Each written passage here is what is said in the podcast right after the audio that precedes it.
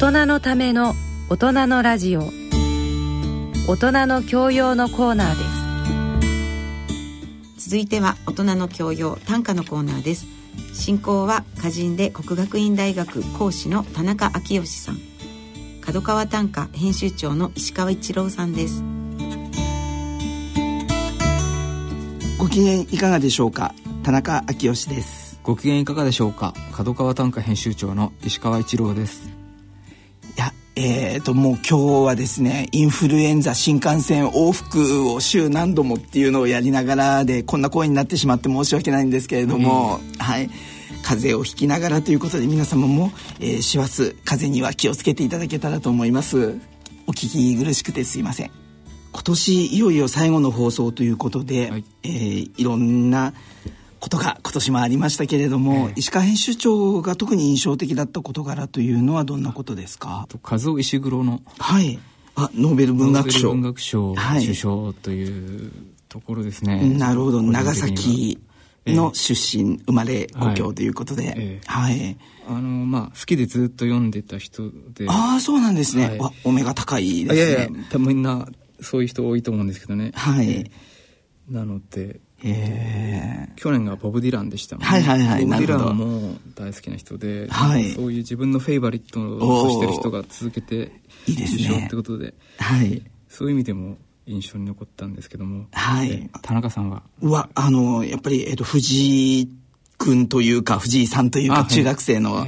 四段が29連勝え。しかも年間の最多勝とかもう多分近いですよね、今彼が。そうですねはい。とすごく将棋は、えっと、大好きで、えー来年の3月にも将棋の、えっと、羽生善治さんという、はいえー永世七冠へいよいよ王手をかけた方と対談があるので、あそうなんですねでそれは、えっと、僕も将棋は好きなんですけど、はい彼が実は、えっと、羽生、まあ、えっと、元名人が、えっと、将棋と短歌はすごく似てると、うんいろんなものをどんどん小さくそぎ落としてコンパクトにしていくところの面白さがあるとへえいう話をしていた言葉がすごく印象的だったんですけれども、将棋もそぎ落とすんですねはい、そ、あ、そうですね。将棋ももともとは大盤将棋だったのが、だんだん今のサイズに中盤になって、現代のサイズにっていうふうに変わってきてるので、はい。で、あとですね、これ、あまりご存知ないかもしれないんですけれども、えっと、中学生のえ藤井聡太さんのおばあちゃんが実は短歌を最近作り始めて、ちょっとある場所で聞いて、おばあちゃんが孫の歌も読まれるのかどうかはわからないんですけれども、ね多分どうでしょうね、はいうんですねそういう方ならねはい。まあ角、角川雑誌の方でもねこのはい藤井四段はい。についてのええ短歌はがい大量に送られてきてですね、ええこういうこう話題のことを読むっていうのははい短歌ではよくあるんですけどもね、はいかなり多くてはい。えなんかこの人格が素晴らしいみたいなねなんかそういうところにその態度からなるほど。察してですね、はいそういう歌が多かったのが印象的でした。まあでも中学生人格もどっかで反動が来なければいいなとも思いつあそうつです、ねまあでも実際は高青年なんだろうなと思いますけれども、はい。あと、えっ、と、短歌会の動きとしても、はい様々な方がお亡くなりになってという状況もありますよね。はいそうですねあの、この番組でもお世話になった、えー105歳、6歳、えー渡辺次さんもお亡くなりになって。そうなんですよ非常に残念ではいですよね。えー日野原茂明先生の後を追われるかのようにというか、ははいい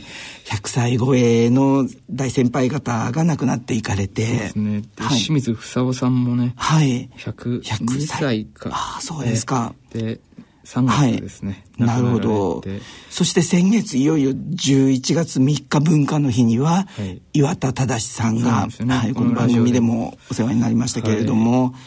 93歳でお亡くなりになってということで、そうすねはい、ご自宅で亡くなれたそうで、ああそうですかその直前までね、はい奥さんのためにカレーライスを作ったりとか、馬場明子さんという、まあ、現代を代表する歌人の奥様にカレーライスを作ってたんですか。そうなんですよね。なんか、いろいろ家のへ仕事をよくやられて、え。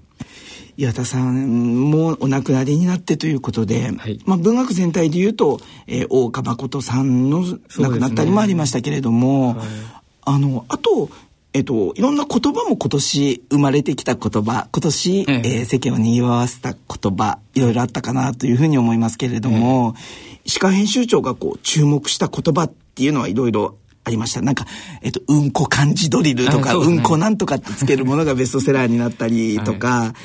そうですね。うんこ漢字ドリルはびっくりしましたよね。なんか、ああいうのって結構、我々も出版界の人間は、はい結構多分ね、若手の人とかが当たりはもい結構考えるんですけど、なるほど。絶対企画通らないんですよね。これね まあ、普通はそうですよね。こういうのをこう実現させたっていうその実行力とね、それを出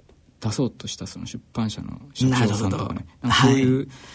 そういうところちょっと見てしまいましたね、えっとはい実際私も買って甥っ子にあげたらすごい喜あぶそうなんですねはい。わ、かりました。うちも今4歳児が本当に何でもうんこなんとかって言うと喜 ぶ年頃なので。小さい子ってうんこっていうとはい。すごく喜びます よねそうなんですね。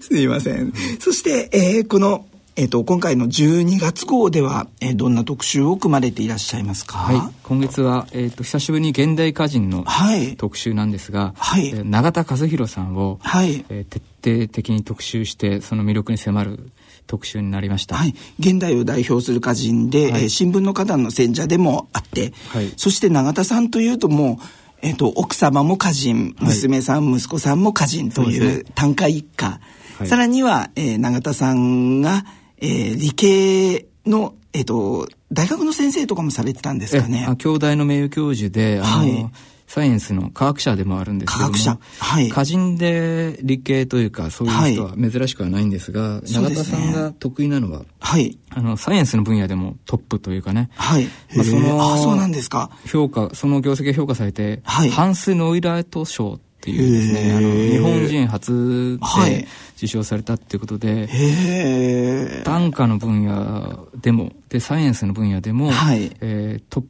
クラスで活躍されているとへーあ全然あの短歌での活躍しか知らなかったですけれども、だから、岩波新書で、はいえっと文系と理系の両分野からはい。本を出してる人っていうのは永田和弘さんだけということでへえ。聞聞いてますし、ね、面白いですねえ。そそういったこの二足のわらじ、はい。それ見事にこうどっちもうまくやってらっしゃる、なるほど、稀なるほど。有歌人じゃはないでいしょうか。。もし、えー、永田和弘さん、えー実際どんな作品を読まれているのかご紹介いただいてもよろしいですかはい。今月号の特集で座談会をやってまして、そこでも挙げてもらってるんですけど、はい。えー例えばこういう歌ですね「徹夜して実験をして徹夜して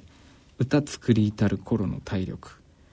というはい。過去を回想したやつなんですけど、まあ科学の実験というのはかなりこう大変ですもんね大変。ですはねい。でそんな中、まあ、つ歌も作っていたという、今もそういうことをしていらっしゃるんですよなへー70歳さらにわ若かった頃ははい。ガンガンやっていたんじゃないかなというところですね、でそのそんな時にこういう歌もあってはい。 「不機嫌な妻子を起きてまた戻る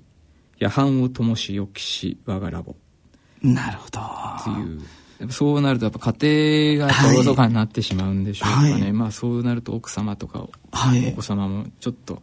何なのって感じで不機嫌になって、はいででそれをまあちょっと起きつつもまたええラボに戻っていくみたいな、ねはいそういうなるほど精力的な。はい。あの多動力っていうことをねなんかそのこの今回の座談会でも小池ひかるさんが言ってるんですけど、はい。多動力。漢字で書くとどういう多く字ですか多い少ないの多いはいに動くはい力で、なるほど。あ、エネルギーをこう、たくさん、そうですねあの、使い続けているという感じですかね。何でもや多動る人力で。すよねはい。あの、えっ、と、ベルサイユのバラで有名な漫画家の池田理代子さんとか、はえータレントさんでもあってモデルの千葉なクララさんとか、い、ろんな方々が永田さんのこう、素顔をそうですね語っていらっしゃるのもまた面白い特集だなと思いました。やっぱすごい魅力人間的にも魅力的なのでいろんはない方がジャンルを超えて、あの短歌を習いにですねはい。駆けつけてくるというような、はいそういうところも彼の魅力が象徴されてるんじゃないかなと思います。京都を拠点にしてるイメージですけども、日本中、世界中、えー科学の分野で飛行機の、そ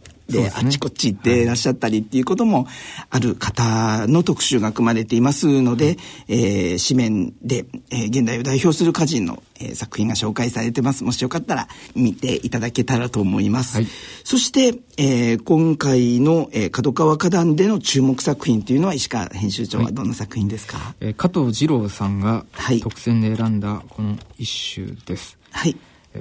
晩年の母の洋服どれもどれも妹の字で名が書いてある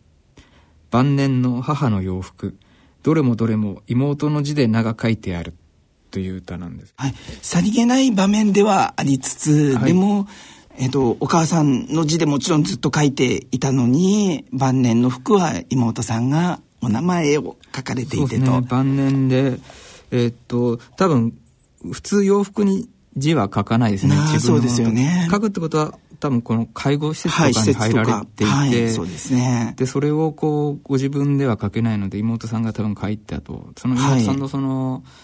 献献身的なその介介護とかそういうお世話のぶりがその兄弟愛みたいのが忍ばれますしね、はいえー切なくも、えー兄弟愛の良さが伝わるいい歌でそれをまあストレートにね交互文体で歌った良い歌だなるほなどと思いました。はい晩年の母の洋服どれもどれも妹の字で名が書いてあるという一首でした、はいそして、えー来月はどんな、えー特集が組まれていますか、来月は、えっと新春第1号1月号になるわけですが、はいえっと2つありまして1つが、えっと恒例の新春、はいえー78歌人の大競泳、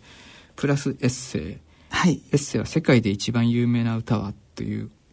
お歌題でね短歌のえっと意味の歌,、ではなくソングの方のそこはあの歌ですか曖昧にしてなるほど短歌で書いてくれる人もいたしはいソングの方を書いてくれた人もいるので、はいそこはその受け取り方次第であの合間に技としておきましたなるほどもう一つが馬場彦の作はい家人生相談というね、新春スペシャル企画を考えまして作家は作る歌えそして人生の相談、人生相談を馬場先生がそうですね、はえっい、と御年90歳にもうなられ90ますですか来年の1月でねなるほど。あの、私は、えっと、今月もこの後もそうなんですけど、はい先月もある、えー文学賞の選考委員で一緒になっていたので、ものすごいお元気ですよね普。通に見たら5060代はいとしか見えないんですけどね、はいね背筋もシャンと伸びてというそですねいろんなね若者の悩みとかも募りまして、はいえちょっとどう生きていったらいいか不安だみたいな なるほどそういうような悩みを、はい結構バッサバッサともう取材終わってるんですけどはい。一刀両断なるほど。自分で考えろの一言で終わった質問もあって、ねえ非常にユニークなえなるほど。人生相談だったのではい。もう同じ秋子でも、えっと、和田秋子さんのような、えええー一刀両断でもなく、そしてマツコさん、マツコデラックスさんのような毒舌ともまたちょっと違った。そうですねやっぱり文学的な含みがすごい背後にある、まあ、馬場彦ならではのねなるほ人ど生。相談になってますんでお楽しはみに。い。楽しみにしたいと思います。それでは、えー今年も、えーどうもありがとうございました。えー来月のこの時間まで、さようなら。さよなら